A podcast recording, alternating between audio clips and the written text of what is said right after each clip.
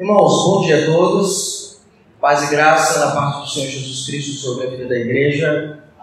Para mim é uma satisfação estar com os irmãos mais uma vez nesta manhã e nesta feita para a gente falar um pouco sobre liderança é, eclesiástica. Né? Vamos abrir a palavra de Deus em Atos capítulo 20. Não liguem para o nome ali da igreja, que eu tinha montado o nome da igreja daqui, mas como eu já tinha ministrado na igreja Taberaba, que o pastor Camão foi pastor lá também, e aí nós é, mantemos aí o nome, viu, irmãos? Mas desconsidera o nome. Atos capítulo 20, versos 17 até o verso 28. Ok? Diz assim a palavra do Senhor. De Mileto mandou a Éfeso chamar os presbíteros da igreja, e quando se encontraram com ele, disse-lhes: Vós bem sabeis como foi como me conduzi entre vós em todo o tempo, desde o primeiro dia em que entrei na Ásia servindo ao Senhor com toda humildade, lágrimas e provações, pelas ciladas dos judeus que me sobrevieram, jamais deixando de vos anunciar coisa alguma proveitosa e de vos ensinar publicamente e também de casa em casa, testificando tanto a judeus como a, como a gregos o arrependimento para com Deus e a fé para com o Senhor Jesus Cristo. E agora, constrangido em meu espírito, vou para Jerusalém, não sabendo o que ali me acontecerá senão que o Espírito Santo de cidade em cidade me assegura que me esperam cadeias e tribulações. Porém, ah, em nada considero a vida preciosa para mim mesmo, contudo que complete a minha carreira e o ministério que recebi do Senhor Jesus para testemunhar do Evangelho da graça de Deus. E agora eu sei que todos vós, em cujo meio passei pregando no ano o reino, não vereis mais o meu rosto. Portanto, eu vos protejo no dia de hoje estou limpo do sangue de todos, porque jamais deixei de vos anunciar todo o desígnio de Deus. Atendei por vós e por todo o rebanho, sobre o qual o Espírito Santo vos constituiu bispos para pastoreardes a igreja de Deus, a qual ele comprou com seu próprio, próprio sangue. Está aqui a porção da palavra de Deus e nós vamos orar e a Deus direção para o nosso estudo. Senhor, queremos pedir a Deus a tua graça, o teu amor, a tua bondade, ó Deus, para que nós vamos estudar aqui da tua palavra, Senhor, nos ajuda, como igreja do Senhor Deus, confiar na tua graça, na tua providência, Deus, ilumina os nossos olhos, nosso entendimento para entender melhor, a tua palavra. É o que nós pedimos e te oramos em Cristo Jesus. Amém. Amém. Como foi anunciado pelo pastor Camon, anote a sua pergunta, que no final eu vou abrir espaço para alguma pergunta, caso haja. Espero que não haja muitas perguntas. Mas o nosso tema de hoje é sobre. Ah, nós já vimos o lar pactual ontem. Vamos ver hoje pela manhã presbíteros e a liderança pactual e diáconos na liderança pactual. Ok? Então vamos começar primeiro com os presbíteros na liderança pactual. Pode seguir. Nós vamos ver três ideias hoje. Três ideias. Vamos ver os presbíteros pactuais e cesulares. Vamos ver os presbíteros pactuais na liturgia e o presbítero como pactual no governo da igreja. Ok? São três áreas que o presbítero atua, e essas três áreas são importantes para a vida da, da igreja. Ok? Muito bem. Pode seguir. Veja, a crise de masculinidade bíblica que acontece na nossa sociedade, ela não, não dá apenas, apenas na esfera do mundo que nos cerca, que nos rodeia. Né? Mas a igreja, como povo de Cristo, tem sofrido com a falta de homens com a falta de homens bíblicos, de homens que confiam na providência de Deus, que creem na palavra de Deus, que sustentam a palavra de Deus e que caminham conforme a palavra de Deus. Essa crise chegou na igreja. Por exemplo, eleição para presbiterato da igreja, quem se candidata? Os homens correm das suas responsabilidades pactuais dentro da igreja. E precisamos pensar um pouco sobre isso, porque essa crise ela entrou na igreja de maneira muito interessante. Há uma falta de compromisso de homens assumirem o seu papel de representantes pactuais do povo. Douglas Wilson, no seu livro Futuros Homens, ele nos lembra que, ou é, dizendo o seguinte, que os homens defiam ou permanecem afastados quando as mulheres lideram na igreja.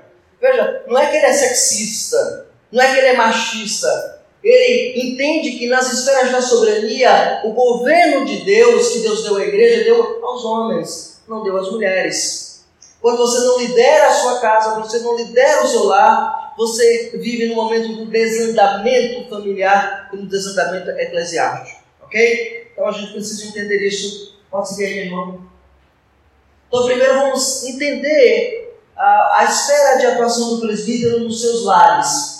Onde a igreja deve procurar, por exemplo, líderes eclesiásticos? Essa é a grande pergunta que nós precisamos fazer e muitas igrejas fazem. Aonde eu vou procurar? Aonde? Aí você vai dizer assim: olha, eu vou procurar num seminário. Lá no seminário tem um bom presbítero docente. No seminário tem um bom pastor.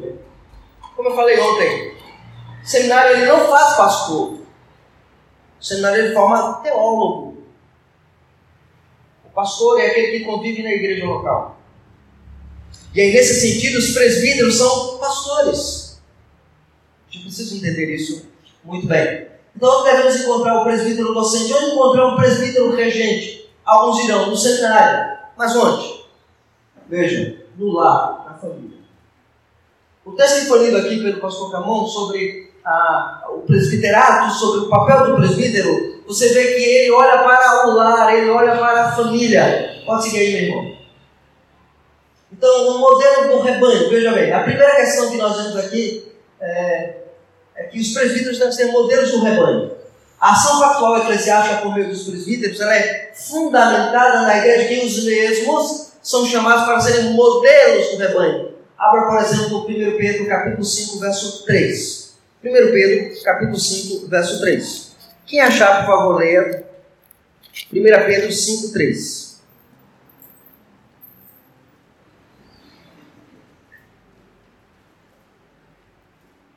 Quem achou, irmãos?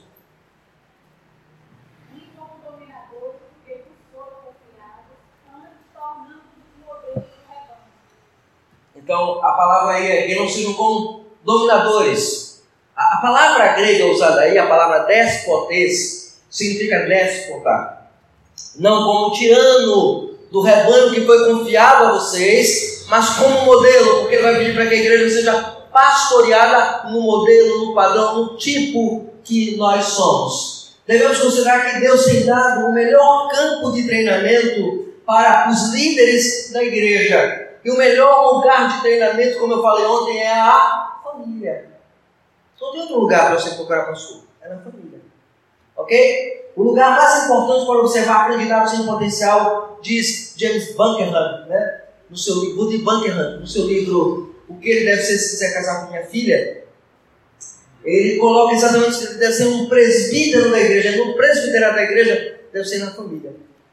Então, o primeiro passo que eu devo procurar alguém para ser pastor da minha igreja, para pastorear a minha igreja, eu tenho que primeiro olhar a sua família. Como caminha a sua família? Como vai a sua família? De que maneira ele é com a sua família? Pode seguir.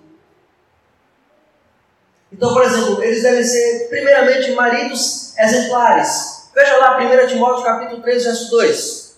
Em 1 Timóteo capítulo 3, verso 2, o apóstolo São Paulo, ele recomenda que ele seja esposo de uma só mulher, que ele seja exemplo de marido. Veja lá, leia aí 1 Timóteo capítulo 3, verso 2. Alguém, por favor?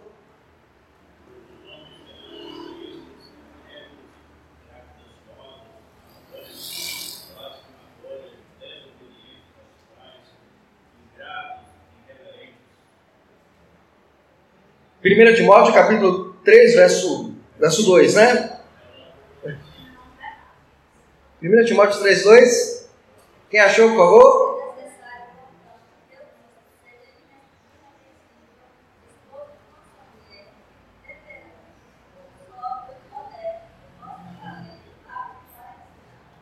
Então seja primeiramente o quê? Ele deve ser o quê? Apto para ensinar, né, temperante, esposo de uma só mulher. O que é alguém temperante? É alguém que sabe dosar a palavra, que sabe colocar a palavra, que sabe conduzir a palavra. Mas não apenas isso. Deve ser esposo de uma só mulher. Então, ele deve ser cordado, ou seja, deve ter apenas uma esposa. A sua esposa deve ser o centro dos afetos na relação familiar, nessa relação marital. Então, o primeiro aspecto é: ele é esposo de uma só mulher? Ele realmente ama a sua esposa, ele demonstra amor para a sua esposa, ele cuida da sua esposa, ele zela pela sua esposa. no sentido de amá-la como a Escritura ordena que assim faça, então se ele cuida bem da sua esposa, ele certamente cuidará da igreja de Deus. Esse é o passo.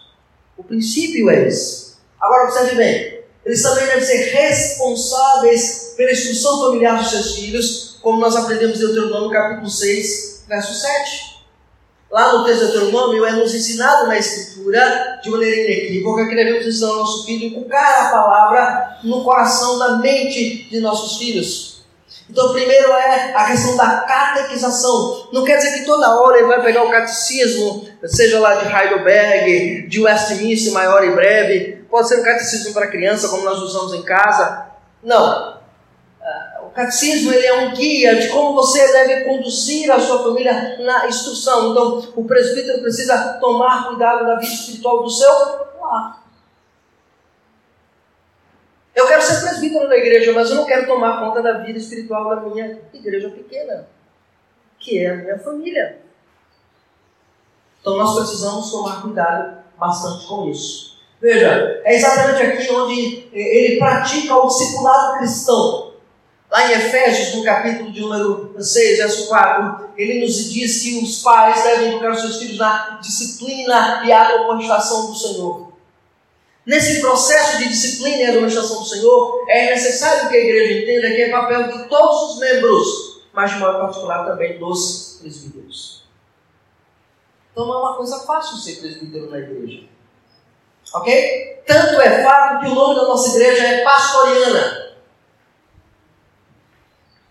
É o nome da igreja pastoriana?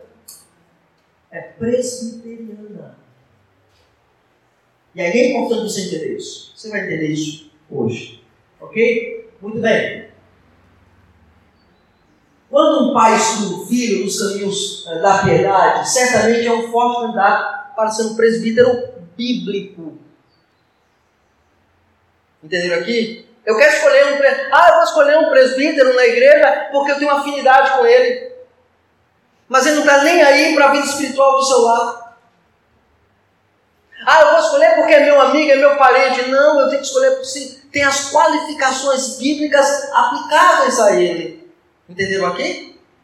Se tiver qualificações bíblicas, eles precisam ser vistos por mesmo que você não goste da pessoa, do gênio, da maneira dura de ser. Mas se ele é um, é um presbítero bíblico, ele precisa ser considerado como futuro presbítero da igreja. Ok? Muito bem, pode seguir aqui. Agora, os presbíteros devem ser líderes piedosos no seu lar. Ele deve também ser um homem que lidera a esposa com amor, Efésios capítulo 5, versos de 25 a 31. Nós vemos esse bloco, nós vamos expor esse bloco a domingo à noite, hoje à noite, com a graça do Senhor. E o bom presbítero para a igreja é aquele que está disposto a dar vida pela sua esposa, se assim procede, certamente ele dará a sua vida pela igreja de Cristo. E você pergunta como? No envolvimento dos trabalhos da igreja, através do aconselhamento dos membros, no ensino da palavra, na renúncia, às vezes, do seu lar, pelo bem do povo de Deus quando tem reunião do presbitério, ficam os presbíteros na reunião do presbitério passando horas, dias a fio, tentando resolver um dilema e um problema da igreja, e o seu lar está ali é, orando por ele, pedindo que Deus dê graça a ele. Às vezes o presbítero não tem tempo de acalentar o filho para poder resolver o problema da igreja. Às vezes o presbítero leva mais problemas para casa porque é presbítero da igreja e às vezes a igreja não entende isso, não entende o valor do papel de um trabalho de presbítero. É mais fácil a igreja aplaudir o trabalho do pastor, mas ignora o trabalho do presbítero. Dia de aniversário de presbítero na igreja, eles não recebem nem sequer uma gravata. Não é assim? É. A gente precisa valorizar os nossos presbíteros. Precisamos olhar para o nosso conselho de presbíteros e entender que o pastor é um presbítero também. O outro lado que nós enfrentamos é que pastores se acham maiores que os presbíteros, e por outro lado tem conselhos que se acham donos do pastor, patrões do pastor. Não, vocês são pastores do rebanho de Cristo. A gente geralmente, eu lembro que as pessoas, quando eu assumi a igreja do pastor hoje há quatro anos, é, ninguém valorizava o trabalho de presbítero. Eu passei um ano tentando mostrar à igreja o quanto era importante entender os presbíteros como pastores. No escola dominical, a irmã levantou e assim: Não, pastor, sou quem manda na igreja. Eu não mando na igreja, o nome não é pastoriana, o nome é presbiteriana. A gente precisa entender isso, como a, as coisas funcionam, como a nossa igreja é. A crise de identidade da igreja presbiteriana no Brasil hoje é a crise de liderança. É a crise de que nós, membros, não sabemos o que somos e o que estamos fazendo na igreja presbiteriana. Essa é a grande verdade. E a gente precisa mudar essa visão que nós temos distorcida, que durante anos foi implantada em nossa mente de que o pastor é o supra-sumo de todas as coisas e os presbíteros estão aqui embaixo. Ou invertemos ah, os valores, os presbíteros estão acima a ponto de engolir o fígado do pastor vivo. Nós precisamos pensar sobre isso. E muito. Como igreja do Senhor Jesus. Ok? Muito bem. Então ele deve possuir algumas habilidades para pastorear junto com o presbítero docente o rebanho de Deus. Isso se adquire através do governo da família. Essas habilidades, ele consegue governar a igreja na habilidade que ele tem com a, a família. Lá em 1 Timóteo, capítulo 3, verso 5, veja o que, é que diz 1 Timóteo ah, capítulo 3, verso 5. Alguém lê, por favor?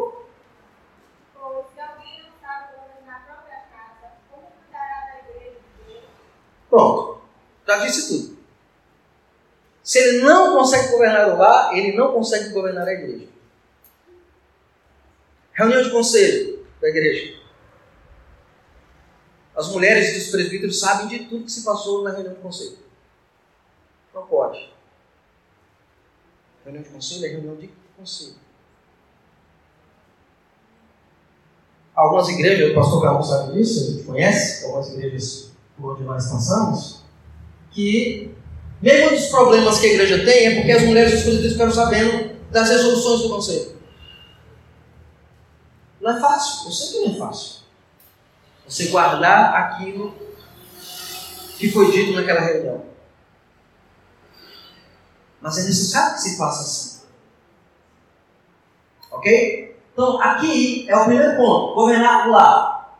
Aqui é onde a igreja deve colocar os seus olhos quando procurar por um pastor ou por um presbítero para ser o líder da igreja.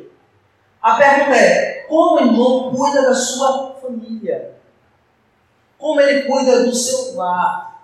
Ele pode ser um bom pregador, ele pode ser um bom expositor, ele pode ter uma boa palavra, uma boa comunicação, mas se ele não governa pelo lar, ele não serve para ser presbítero da igreja. Ah, pastor, o padrão é muito alto. É, você vai reduzir o padrão?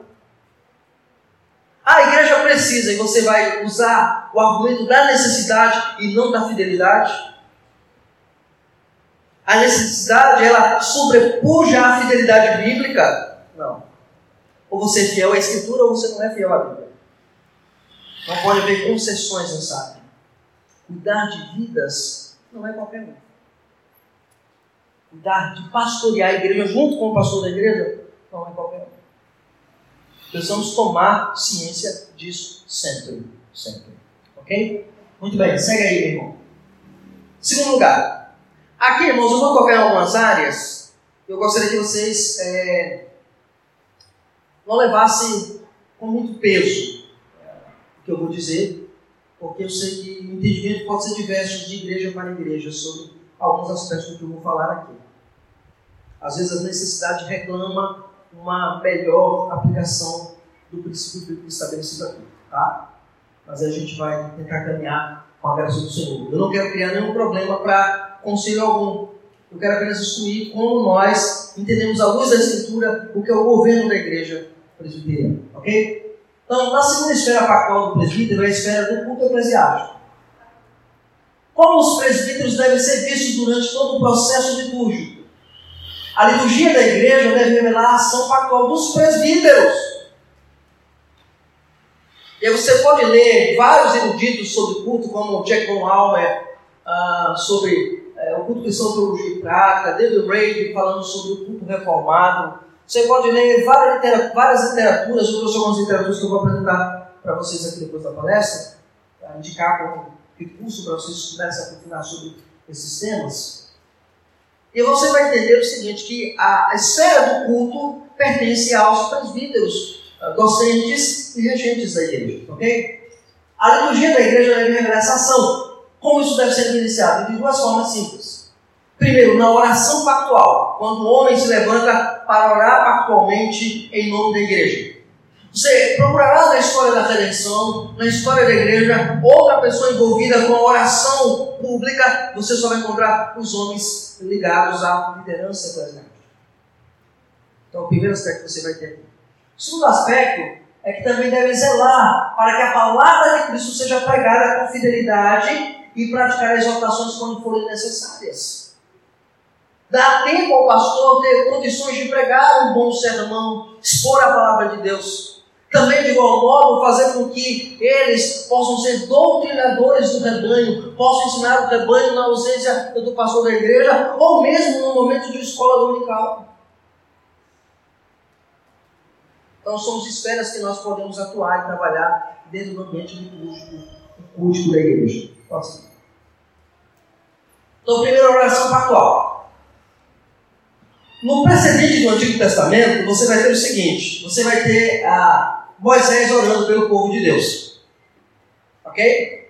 E você vai ver também aí no caso, no capítulo 32, verso 11 a 13, naquele fatídico episódio lá do bezerro de ouro, e você vai ter exatamente a Moisés se colocando como líder do povo, orando pelo povo, pedindo intercedendo a Deus pelo povo.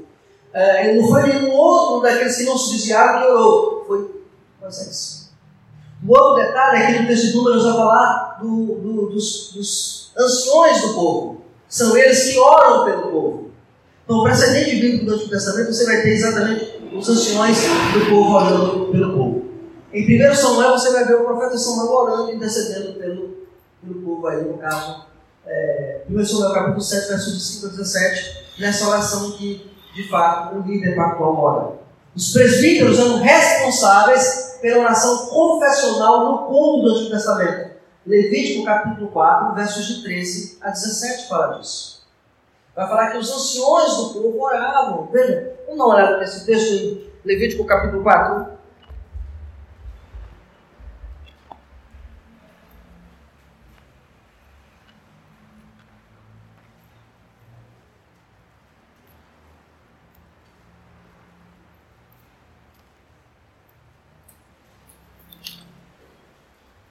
Levítico capítulo 4. Vou tentar achar aqui. Versos de 13 a 17. Mas se toda a congregação de Israel pecar por ignorância, isso for oculto aos olhos da coletividade, se fizerem contra algum mandamento do Senhor aquilo que não se deve fazer é, e forem culpados, e o pecado de quem cometeram for notório, então a coletividade terá um novilho, trará um novilho como oferta pelo pecado e o apresentará diante da tenda da congregação. Os anciões, a palavra anciões aqui é a palavra zahem na língua hebraica, é a palavra presbítero. Os presbíteros da congregação porão as mãos sobre a cabeça do novilho perante o Senhor e será imolado o novilho perante o Senhor. Eram eles que oravam pelo, pela confissão de pecados do povo, da coletividade. Verso 16. Então o sacerdote, que aí é o ministro da palavra, né, um é ungido, trará o sangue do novilho à tenda da congregação.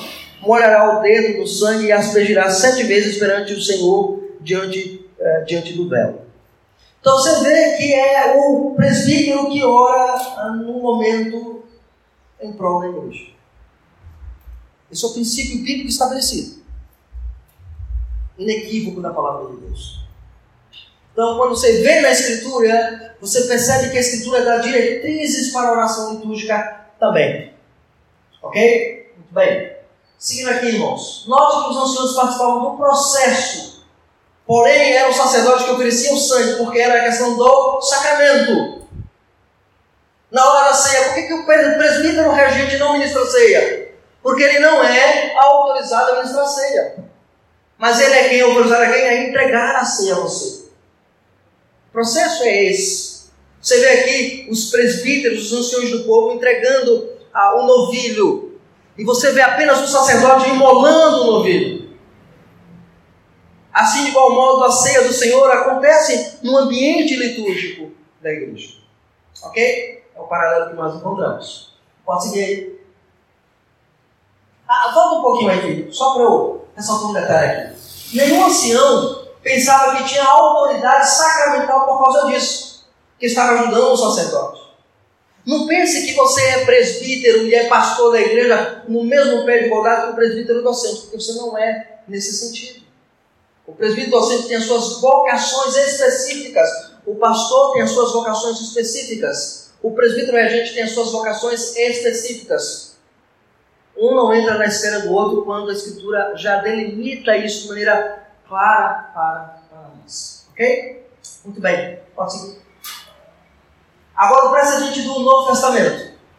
Na oração pública da palavra de Deus, você vai encontrar no Novo Testamento o apóstolo Paulo dizendo que a oração deve ser feita em favor de todos os homens, tendo Cristo como mediador, mas ele pede para que os homens orem em qualquer, em todo lugar. Então, o fato de estabelecer esse princípio igualitário para aqueles que representam a comunidade pactual, aos homens é ventilada a possibilidade e a designação da oração segundo o apóstolo São Paulo. Então, quando eu estudo a Escritura, eu vou ver que a Escritura estabelece uma liderança na igreja masculina e não feminina. Por que eu estou enfatizando isso, irmãos? Porque hoje vemos uma cultura de inversão de valores. Esses valores entraram na sociedade e querem entrar na igreja.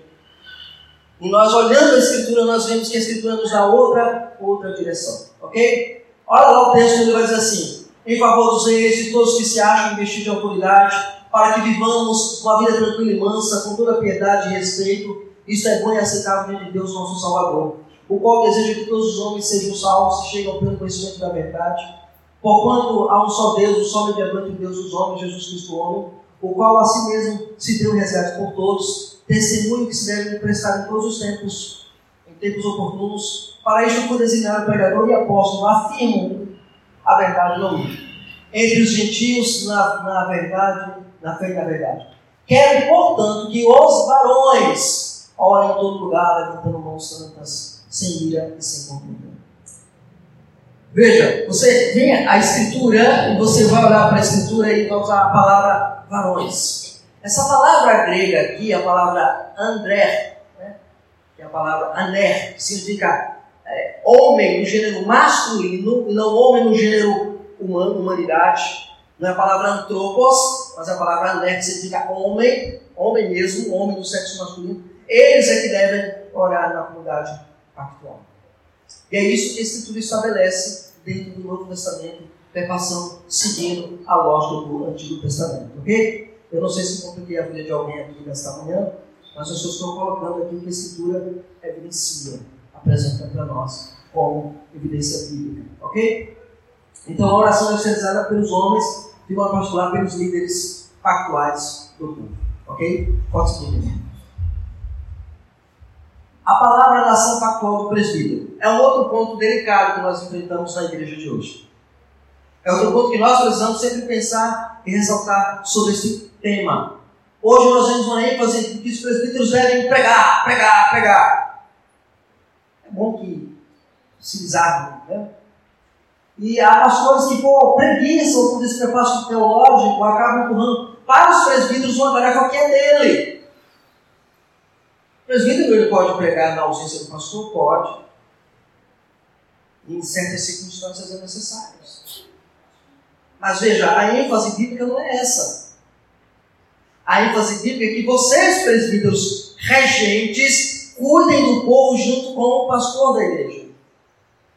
Ok? Essa é a ênfase da escritura sagrada. Então, chamar a proclamação catéquita, um anúncio querigmático, a pregação da palavra, John Stott diz que é a ênfase exclusiva do cristianismo. Então, os cristãos pregam a palavra, ensinam a palavra, ensinam a Bíblia Sagrada. Mas essa tarefa é primordialmente entregue aos presbíteros docentes, ao pastor da igreja. Atos capítulo 6, verso 4, vai dizer que ah, quando foi escolhidos diáconos, nós vamos ver isso, é, a ênfase era por causa da pregação da palavra. Ok? Pode seguir. Ok.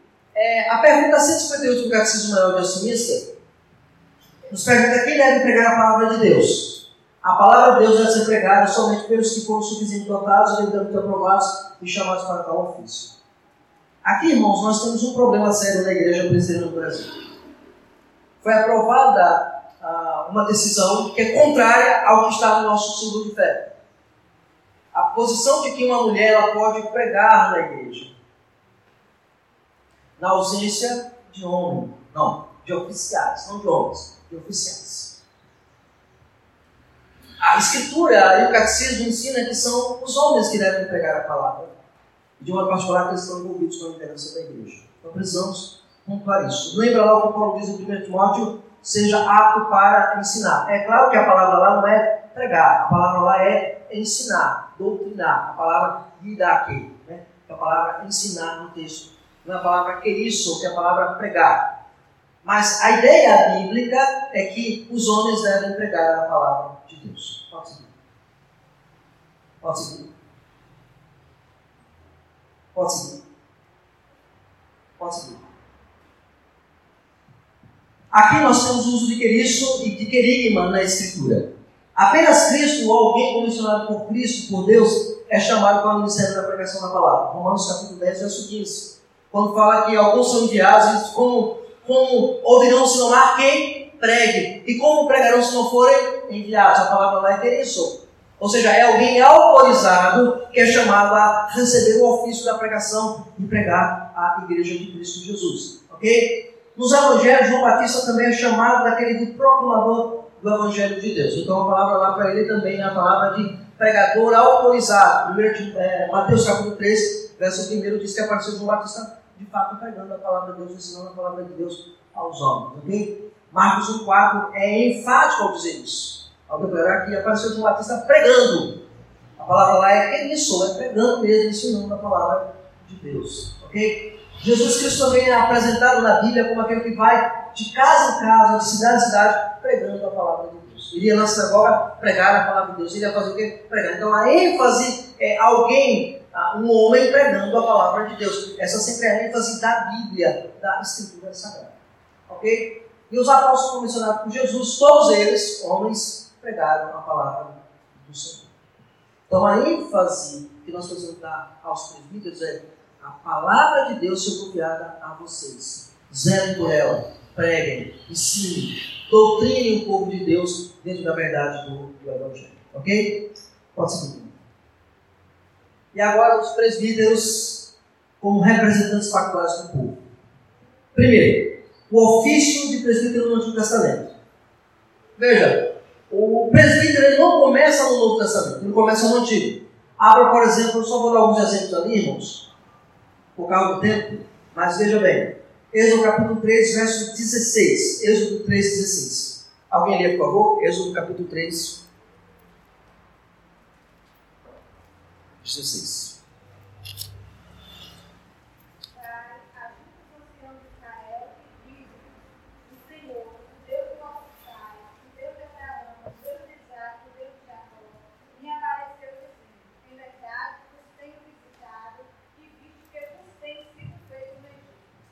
Olha que coisa. A visão é clara. É quando Moisés ele recebe a visão da sarça ardente, que é o lema da nossa igreja.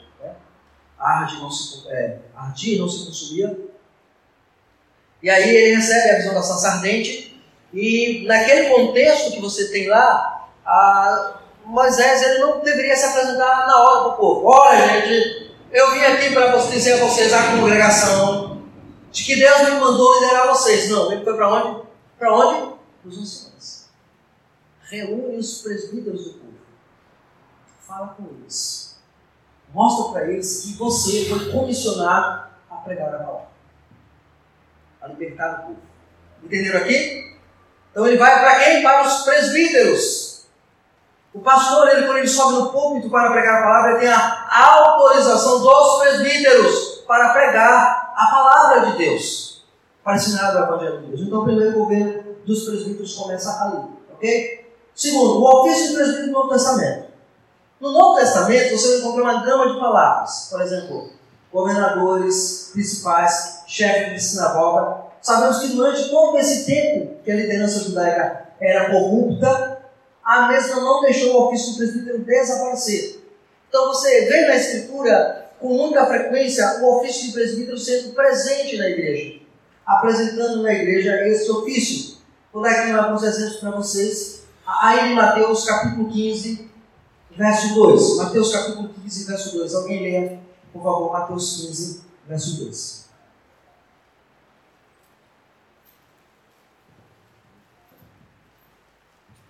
Mateus capítulo 15, verso 2, irmãos.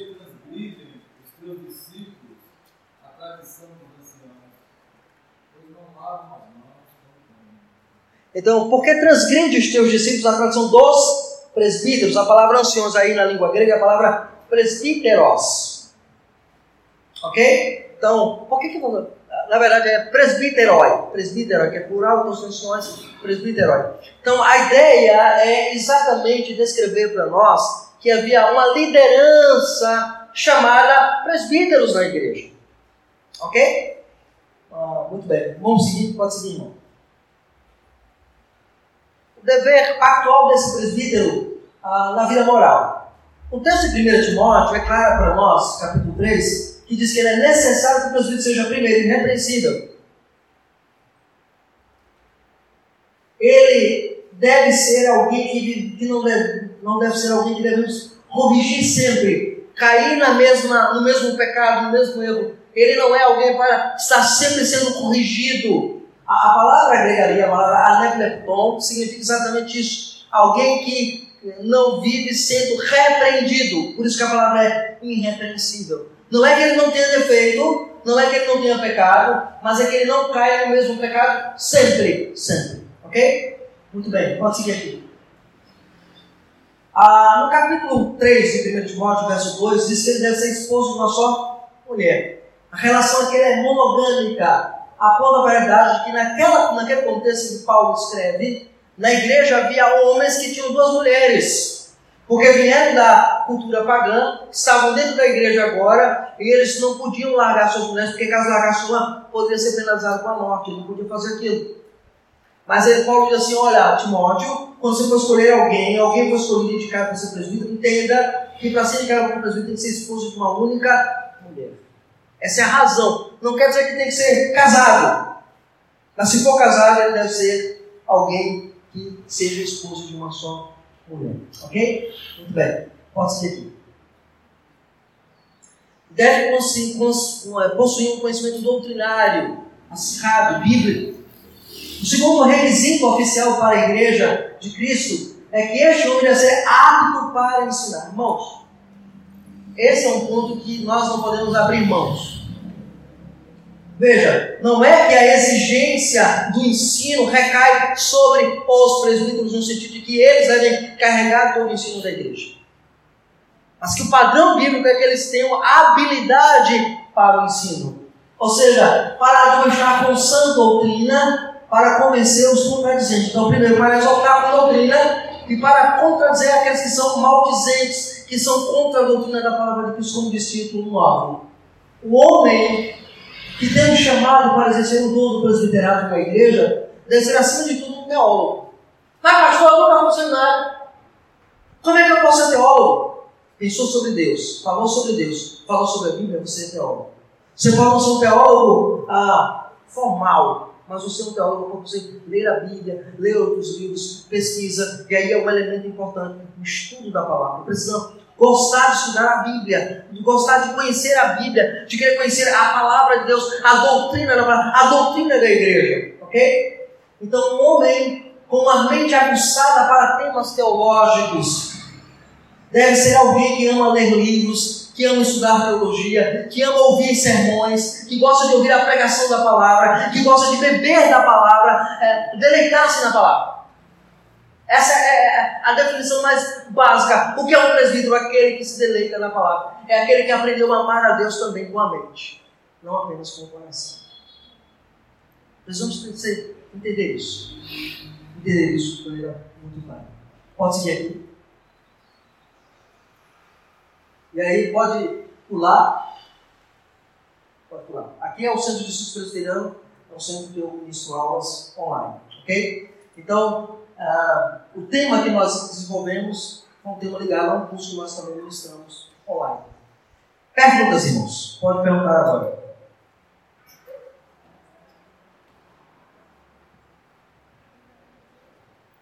Pois não. Sou o tema de ontem, é? Ok.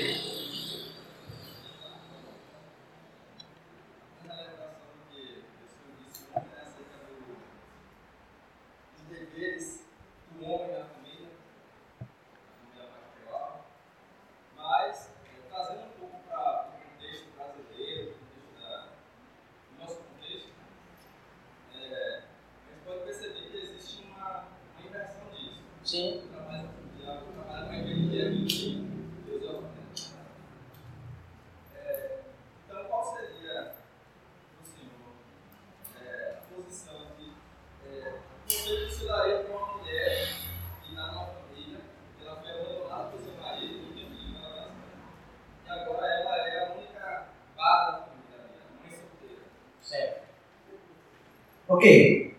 Eu tenho duas, duas possibilidades. Tudo que nós precisamos entender é ah, as regras gerais da palavra precisam ser ouvidas nesse sentido. Não há um mandamento claro na Bíblia sobre isso. A gente sabe que é o ideal da Bíblia. O ideal da Bíblia é o homem governa e a mulher submissa, é o ideal. Mas a pergunta dele é a mulher que é mãe solteira e tem que criar os filhos, como é que faz? Duas coisas. Primeiro, ela tem que exercer a autoridade dela de mãe no lar. Então ela vai ter que fazer isso. E segundo, se ela é cristã, ela na sua na sua falta de orientação, ela precisa procurar quem? Os seus presbíteros. Para que eles oriente, conduza ela em determinadas decisões que ela precisa tomar. Porque há decisões que a mulher precisa tomar com a orientação de um homem. Como ela não é casada, ela vai procurar quem? Os presbíteros da igreja que dê determinadas direções, orientações que são baseadas nas escrituras. Então essa é a minha resposta. Eu diria que ela não, ela é mãe solteira e determinadas esferas que ela vai atuar, ela vai atuar como mãe mesmo. Não tem como fugir disso. Ela vai trabalhar para sustentar os filhos. Ela não vai deixar os filhos morrer de fome. Ela vai governar a casa da maneira como ela entende. Ela vai entender isso. Mas ela vai ter que entender também o seguinte, que as decisões que ela vai tomar que vai precisar de orientações de um homem. E nesse sentido procurar os presbíteros da igreja, tanto o presbítero docente quanto presbítero regente dentro da Escritura Sagrada. Nós vemos isso. Então a orientação sempre é essa. Lembra de Ana, né?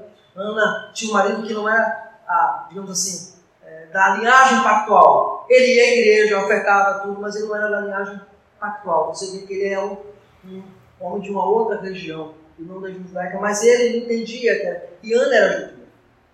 Penina era judia. Ela foi lá, orou e ele deu orientação para ela orou por ela, pediu oração. Então, assim, nós precisamos ter essa mentalidade bíblica. Segunda, segunda questão que me preocupa com a sua pergunta é quando a, a mulher ela é mãe solteira, ela se acostuma a viver naquela vida solteira. E aí, por se acostumar naquela vida solteira, quando ela encontra alguém, ela quer agir como a mulher solteira do lar, que mandava no lar. Esse é um outro risco que tem. Então tem que ter um coração dócil para ouvir a Escritura e submeter-se às Escrituras. É por aí que nós caminhamos, acho que deve ser por essa linha que deve caminhar. Eu não sei se o pastor Ramon tem outra orientação, mas eu diria que seria essa orientação observando as regras gerais da palavra. Ok? Ramon tem alguma orientação sobre isso? O pai também pode. Sim, os pais. Os pais biológicos podem sim. Como ela está sem marido, né? então o pai sabe. Isso. Bem lembrado. Eu estava pensando no caso de não, não existência não pais. Mas havendo o pai vivo, o pai vivo, o pai se torna líder é, dessa mãe solteira. Né? Volta para casa do pai. Como é, não errado, é. é como a Bíblia diz, né? Se o casamento não deu certo, a Escritura diz que as filhas elas voltavam para casa dos pais. Lembra que nós falamos são os pais que dão a filha em casamento. Né? curado também por tá esse caminho. Ok? Alguma outra pergunta, irmãos? É mais uma, mais uma colocação do Pepe. Certo. É uma parte que o senhor retratou sobre o presbítero deve ser um homem que não seja admoestado constantemente. Sim. Ou haver até cometido determinada falha repetidamente. Sim. O que não ser posto, eu gostaria de ver a, a visão do pastor, que o pastor colocar, é que em havendo uma constância e não havendo arrependimento, existe um processo para que se chegue ao conselho e tome medida em relação a esse. Sim, sim. Eu gostaria que o senhor só desse uma pincelada nisso aí. Ok. Irmãos, um detalhe importante, bem lembrado que o presidente colocou aqui, toda denúncia contra presbítero deve ser formulada por escrito. Aliás, qualquer membro. Qualquer membro. Eu trabalhei na igreja onde o irmão estava dormindo em casa, o irmão ligou para mim à noite e assim, era perto da meia-noite, assim, pastor, o senhor está dormindo, pastor? Não, não dizer que eu tivesse o quê? Quase meia-noite, você que eu tivesse como? Né? Pastor, é o seguinte, aqui o irmão falando tal está aqui na mesa do bar de noite, né? Festa na cidade, bebendo. O senhor pode cá? Disse, eu? Ir para aí? Para pegar o irmão no fraco, peraí. Como é que ele está vendo o irmão bebendo? Não é você? Então amanhã você comum um documento, entrega no conselho da igreja e a gente vai tomar as perguntas. Eu não, pastor, jamais. Ele, não, meu irmão, não liga para mim, não. A Bíblia diz que você tem que resolver o problema. Não sou eu, é você que tem que resolver. Então, primeiro, toda denúncia tem que ser formulada por escrito. Não existe denúncia de boca. E se alguém aqui pensa em alguma vez, fala quanto pegar de irmão, pastor ali, fala, mas a conta, o fulano está pegando assim, assim, assim. Pastor não deve aceitar. O presbítero não deve aceitar. Coloca aqui, escreve, assina e aí entrega o conselho. Aí o conselho agora entra com o papel de disciplinador. Então o conselho é chama. Ou esse presbítero seria denunciado pelo conselho ou por algum membro de igreja que viu o pecado repetitivo dele, e aí ele é disciplinado. A disciplina pode ser uma disciplina de afastamento de exercício das funções presbiteriais ou até da privação da comunhão da igreja. Isso aí é de competência do conselho da igreja, mas nós mesmos podemos fazer um documento fazendo isso, com testemunhas, nunca sem testemunhas. Ok? Deu para entender esse aqui, irmão? Muito bem. É, alguma outra pergunta, irmãos? Ninguém tem mais pergunta? Foi claro? Deu para entender o que eu disse? Ok? Então a palavra está com o pastor também.